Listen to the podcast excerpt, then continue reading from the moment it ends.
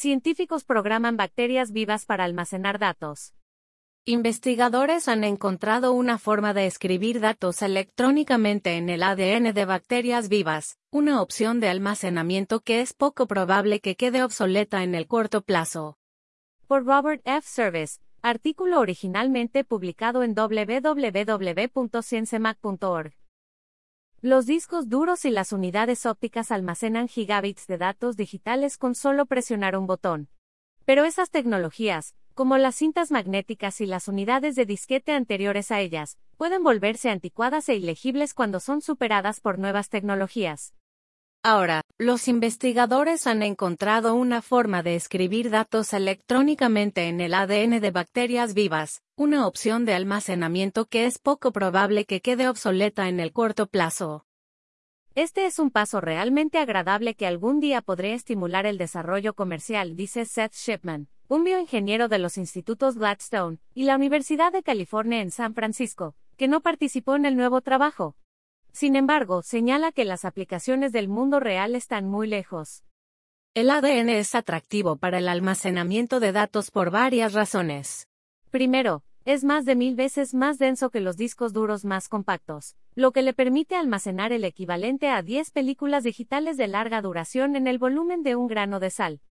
Y debido a que el ADN es fundamental para la biología, se espera a que las tecnologías para leerlo y escribirlo sean más baratas y más poderosas con el tiempo. El almacenamiento de datos en el ADN no es una idea nueva.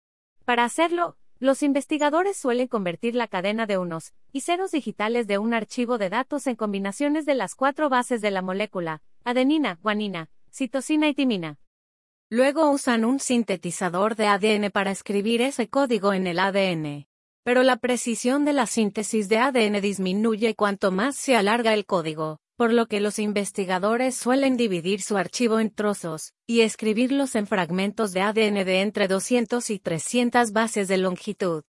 A cada fragmento se le asigna un índice para identificar su ubicación en el archivo, y los secuenciadores de ADN luego leen los fragmentos para volver a ensamblar el archivo pero la tecnología es cara y cuesta hasta 3.500 pesos uruguayos para sintetizar un megabit de información. Y los viales de ADN en los que se almacena la información pueden degradarse con el tiempo.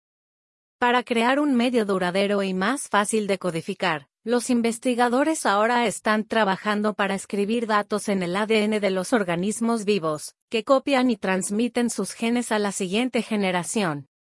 En 2017, un equipo dirigido por Harris Wang, biólogo de sistemas de la Universidad de Columbia, utilizó el sistema de edición de genes CRISPR para reconocer una señal biológica, como la presencia del azúcar fructosa.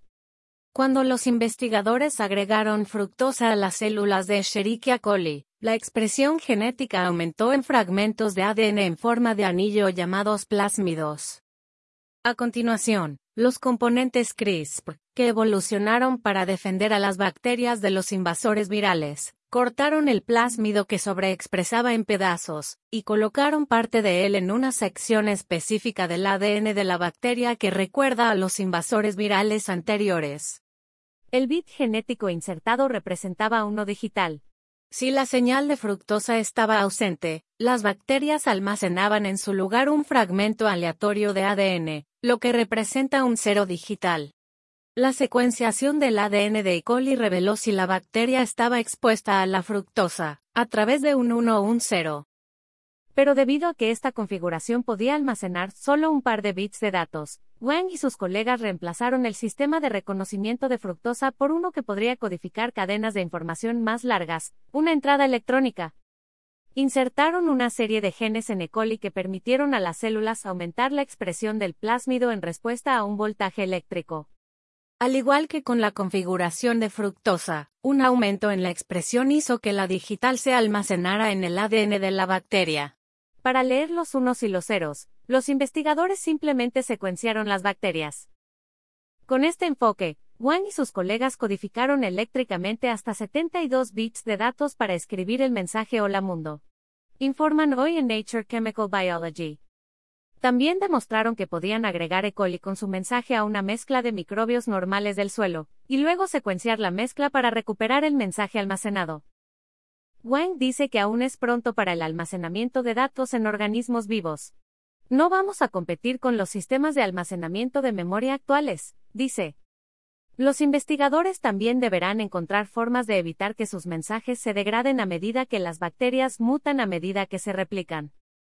Pero al menos por ahora, puede darle a James Bond una nueva herramienta para ocultar mensajes a plena vista.